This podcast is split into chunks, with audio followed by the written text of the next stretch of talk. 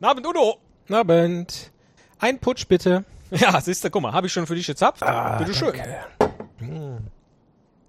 Und wie lief's heute beim Training? Sehr gut. Es waren fast alle da. Ah, wie viele, wie viele sind denn alle? Naja. Oh, Abend. Hallöchen zusammen. Ein Putsch bitte. Guck mal hier. Frau Feuerwehrfrau. Zeig ich dir ja, eine Frau Feuerwehrfrau. Ist so viel Ja. Frau, Frau. Das ist auf jeden Fall politisch korrekt, ne? Absolut, absolut. Prösterchen. Prösterchen. Prost. Habt ihr eigentlich meinen schönen neuen Helm schon gesehen? Äh, musst du den auch äh, drinnen tragen eigentlich? Ja, ja, es könnte mir ja der Himmel auf den Kopf fallen, ne? Oder die Decke oder sonst was. Also von Hm. daher, allzeit bereit ist unser Motto.